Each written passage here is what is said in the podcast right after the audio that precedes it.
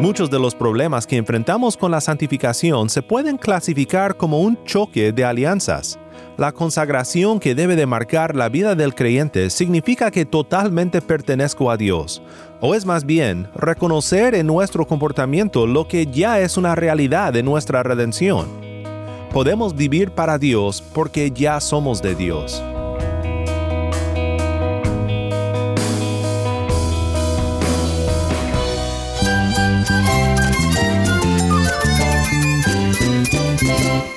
Cristo es la esperanza. Cristo es mi Señor y mi Salvador. Cristo ha transformado mi vida. Cristo es la viña. Separado de Él, nada puedes hacer. Cristo es el camino, la verdad y la vida. Jesús es mi todo. El único descanso, la única paz verdadera es con Jesucristo.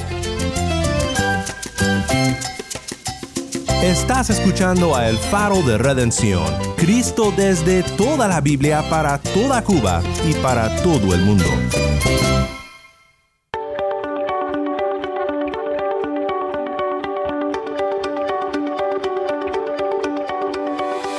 Hola, mi nombre es Daniel Warren, gracias por acompañarme aquí en El Faro. Seguimos hoy en nuestra serie titulada Sacrificio Vivo. Vivimos en un tiempo cuando la palabra sacrificio es un concepto muy ajeno. No me refiero al sacrificio, por ejemplo, de una madre por sus hijos o de un héroe de su patria o algo así. Me refiero a las ofrendas y los holocaustos, como los que Dios instituyó con su pueblo en el Antiguo Testamento. Hoy quiero estudiar otra frase de Romanos 12.1 contigo y quiero pensar en cómo podemos entender el llamado cristiano como el llamado a ofrecer nuestros cuerpos como un sacrificio vivo. Si tienes una Biblia, busca Romanos 12 y quédate conmigo. Por tanto, hermanos, les ruego por las misericordias de Dios que presenten sus cuerpos como sacrificio vivo y santo, aceptable a Dios, que es el culto racional de ustedes, y no se adapten a este mundo, sino transfórmense mediante la renovación de su mente, para que verifiquen cuál es la voluntad de Dios, lo que es bueno y aceptable y perfecto. Porque en virtud de la gracia que me ha sido dada, digo a cada uno de ustedes que no piense de sí mismo más de lo que debe pensar, sino que piense con buen juicio, según la medida de fe que Dios ha distribuido a cada uno.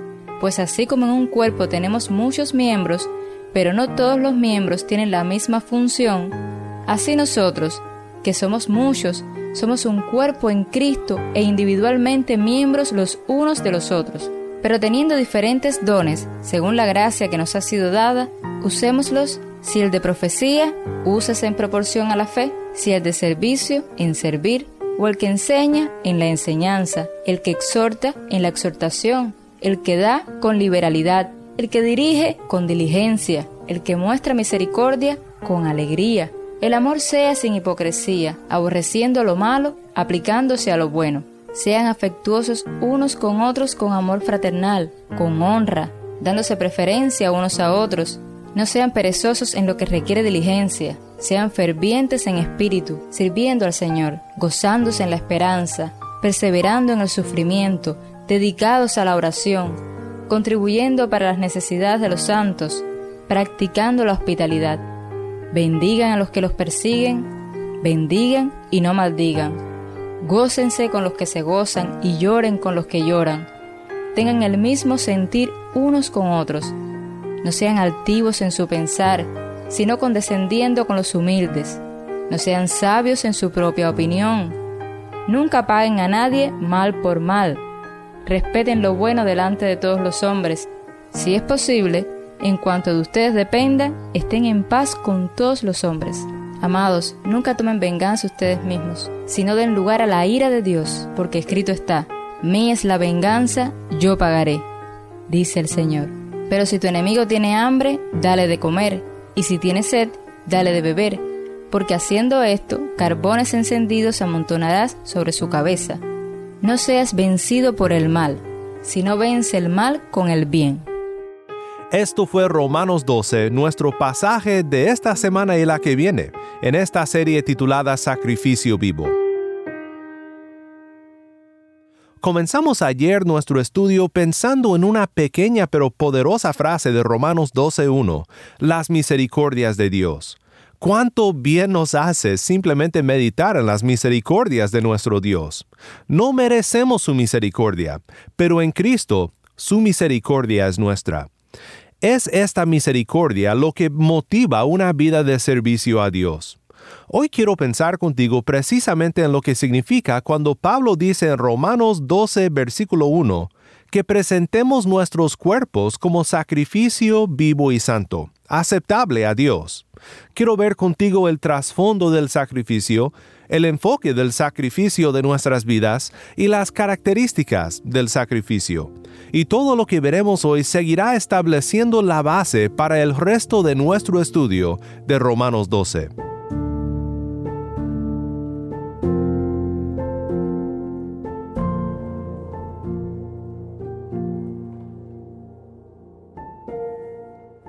Primero veamos el trasfondo del sacrificio.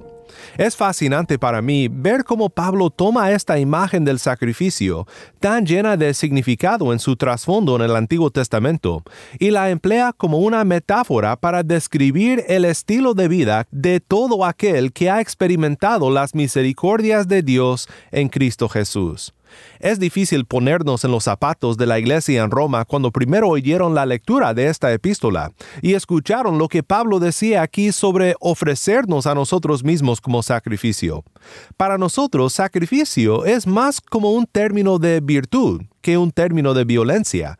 Pero escuchar esto para los primeros oyentes, ellos hubieran sentido el peso y el significado del llamado que Pablo hace aquí. En Levítico 1 al 7, una de esas secciones que solemos brincar en nuestro plan de lectura bíblica, leemos sobre las instrucciones para los sacrificios. Para que podamos sentir la violencia y el shock que sintieron al escuchar esto por primera vez, quiero que escuches nada más un ejemplo de estas instrucciones. Esto es Levítico 1, 1 al 9. El Señor llamó a Moisés y le habló desde la tienda de reunión. Di a los israelitas, cuando alguien de ustedes traiga una ofrenda al Señor, traerán su ofrenda de animales del ganado o del rebaño. Si su ofrenda es un holocausto del ganado, ofrecerá un macho sin defecto. Lo ofrecerá a la entrada de la tienda de reunión para que sea aceptado delante del Señor. Pondrá su mano sobre la cabeza del holocausto y le será aceptado para expiación suya. Entonces degollará el novillo delante del Señor, y los sacerdotes hijos de Aarón ofrecerán la sangre y la rociarán por todos los lados sobre el altar que está a la entrada de la tienda de reunión. Después desollará el holocausto y lo cortará en pedazos. Y los hijos del sacerdote Aarón pondrán fuego en el altar y colocarán leña sobre el fuego. Luego los sacerdotes hijos de Aarón arreglarán los pedazos, la cabeza y el cebo sobre la leña que está en el fuego sobre el altar. El que presente el holocausto lavará las entrañas y las patas con agua, y el sacerdote lo quemará todo sobre el altar como holocausto. Es una ofrenda encendida de aroma agradable para el Señor. Este es un mundo y un sistema de adoración muy ajeno a nosotros, pero glorioso, porque en toda la violencia y el horror del sacrificio, lo que resulta es un aroma agradable para el Señor y es porque señala lo que Cristo, nuestro Redentor, vendría a hacer por nosotros su pueblo. La violencia de la cruz, violencia causada por nuestros pecados que Cristo cargó sobre aquella cruz, resultó no en un sacrificio repetitivo como los del sistema antiguo, sino en un sacrificio final y completo, que redime, rescata y salva y resulta en todo un pueblo de sacrificios vivos. La violencia de la cruz resultó en nuestra vida. Y como sacrificios vivos, nosotros ahora por nuestra manera de caminar en la santidad, una manera digna del don de Dios, ofrecemos un aroma agradable a Dios. Hablaremos más sobre estas características del sacrificio de nuestras vidas en solo un momento, pero espero que esto nos ayude a comprender un poco mejor el contexto y el trasfondo de este llamado a ofrecernos como sacrificio vivo. Segundo, veamos el enfoque del sacrificio. El referente específico, cuando Pablo dice presenten o ofrezcan sus cuerpos como sacrificio, es un tema debatido. Obviamente el llamado del creyente a caminar según la ley de Dios en amor a Dios y amor al prójimo, pues esto involucra toda nuestra persona, corazón, alma, mente y fuerzas. Pero otros piensan, y en lo personal me inclino en esta dirección, pienso que al usar la palabra somata o cuerpo, Pablo se está enfocando específicamente en nuestro comportamiento. Nuestro comportamiento exterior viene de nuestra persona interior, obviamente. Hablamos, pero nuestras palabras salen de nuestro corazón. Servimos con nuestras manos, pero esto solo es una manifestación exterior de algo que surge de nuestra alma redimida e inclinada por el Espíritu de Dios al servicio de nuestros hermanos y de nuestros prójimos. Pero bien comenta el comentarista Leon Morris que debemos de mantener en mente que el cuerpo es muy importante en cómo el cristianismo entiende las cosas. Nuestros cuerpos pueden ser implementos de justicia, Romanos 6:13, y miembros de Cristo, 1 Corintios 6:19.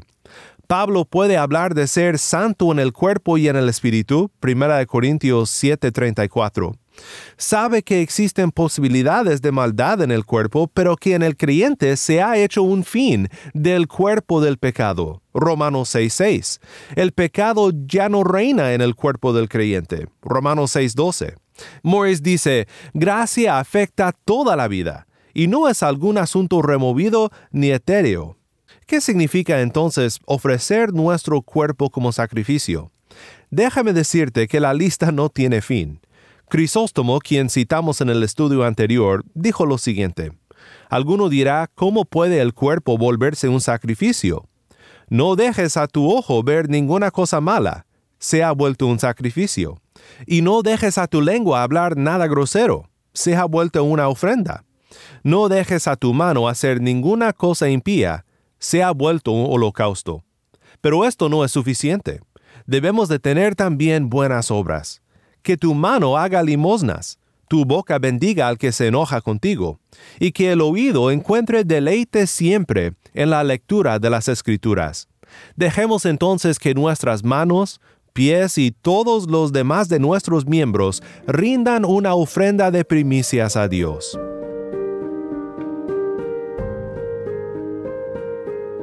Pues hemos visto el trasfondo del sacrificio, también el enfoque del sacrificio y en tercer lugar quiero ver contigo las características del sacrificio.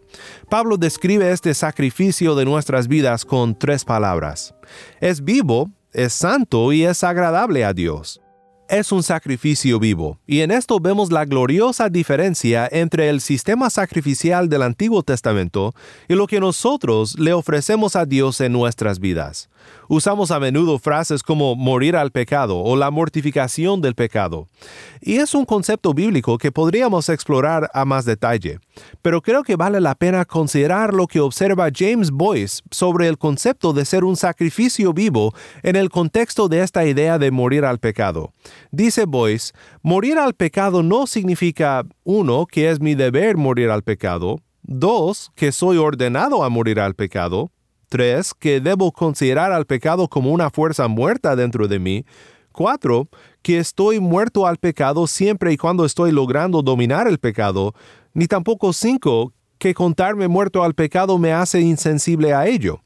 Boyce explica, lo que Pablo está diciendo es que ya hemos muerto al pecado, en el sentido de que no podemos regresar con éxito a nuestras vidas antiguas.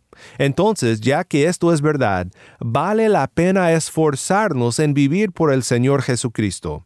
Debemos de olvidarnos del pecado y a cambio presentar nuestros cuerpos como sacrificios vivos a Dios. El punto es este. Ya hemos muerto al pecado un cambio drástico se ha llevado a cabo en nuestra persona interior por la gracia de Dios, regenerando nuestros corazones y haciendo de nosotros personas que éramos muertas en nuestros delitos y pecados, nuevas personas, personas vivas porque hemos muerto al pecado. Sí, podemos seguir diciendo que hay que hacer morir lo terrenal en nosotros, Pablo mismo lo dice, pero hemos definitivamente, completamente y finalmente muerto al pecado en este sentido. Somos personas vivas y podemos ahora entonces ofrecer nuestros cuerpos como sacrificios vivos a Dios, viviendo por Cristo, quien nos redimió.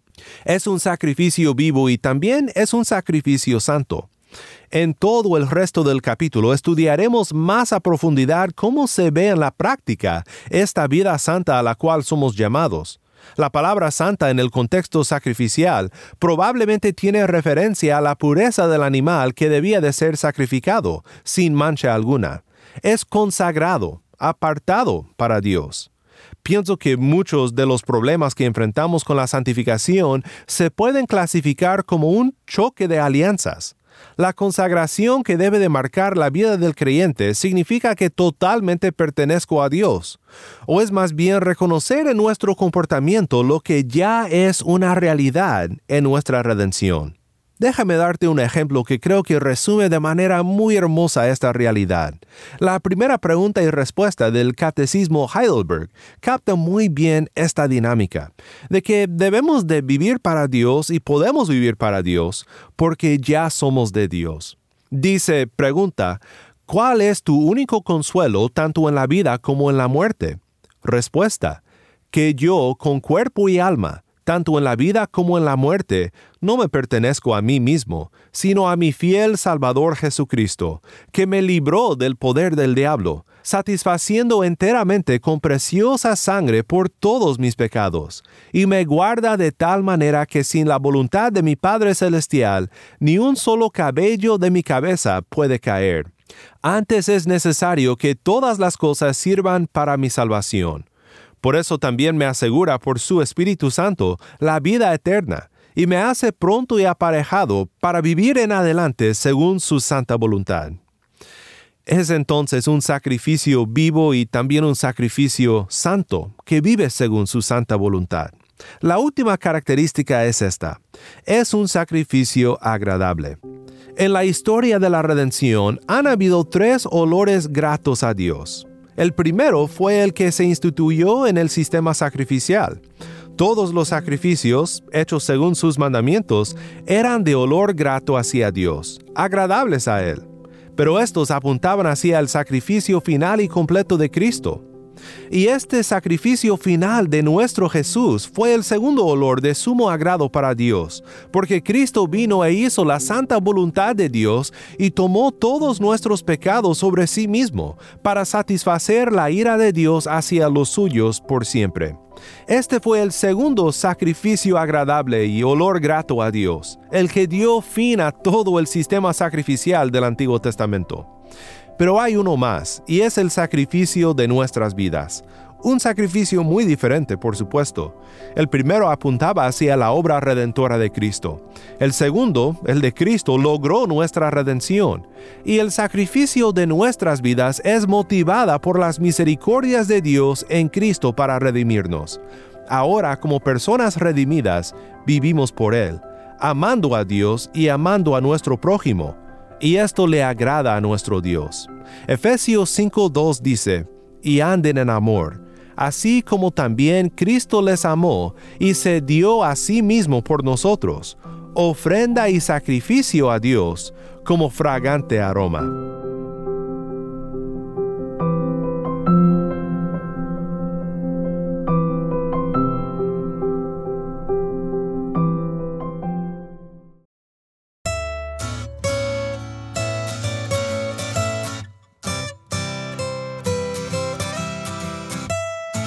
Qué maravilloso es saber que algo que yo pueda hacer, un pecador necesitado de gracia, un pecador que depende de Cristo y de la redención que tengo por fe en su nombre, puede agradar a Dios.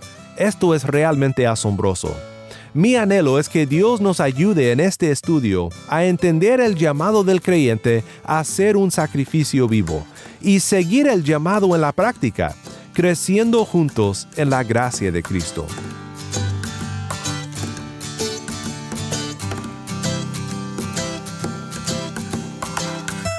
El Faro de Redención como programa radial fue ideado para Cuba, pero ha crecido a un nivel global y si estás en sintonía fuera de Cuba, te agradezco por pasar estos tiempos con nosotros estudiando temas que nos fortalecen en nuestro caminar cristiano. Para más información sobre este ministerio y sobre cómo tú puedes formar parte de nuestra misión, visita nuestra página web elfaroderedención.org. Nuevamente nuestra página web elfaroderedención.org.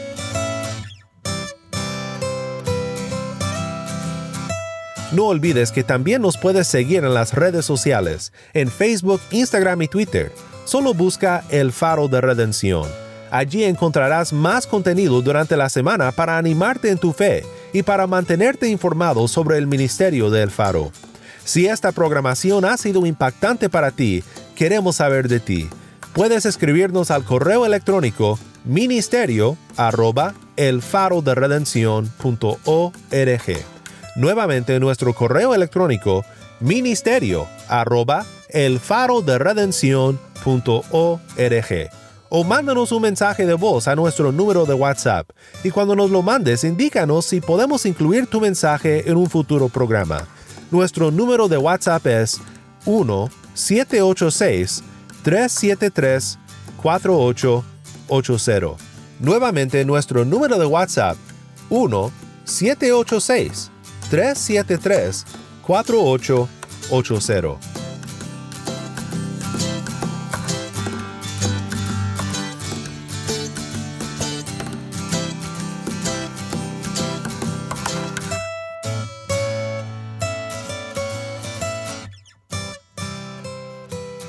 Mi nombre es Daniel Warren. Te invito a que me acompañes mañana en esta serie Sacrificio Vivo.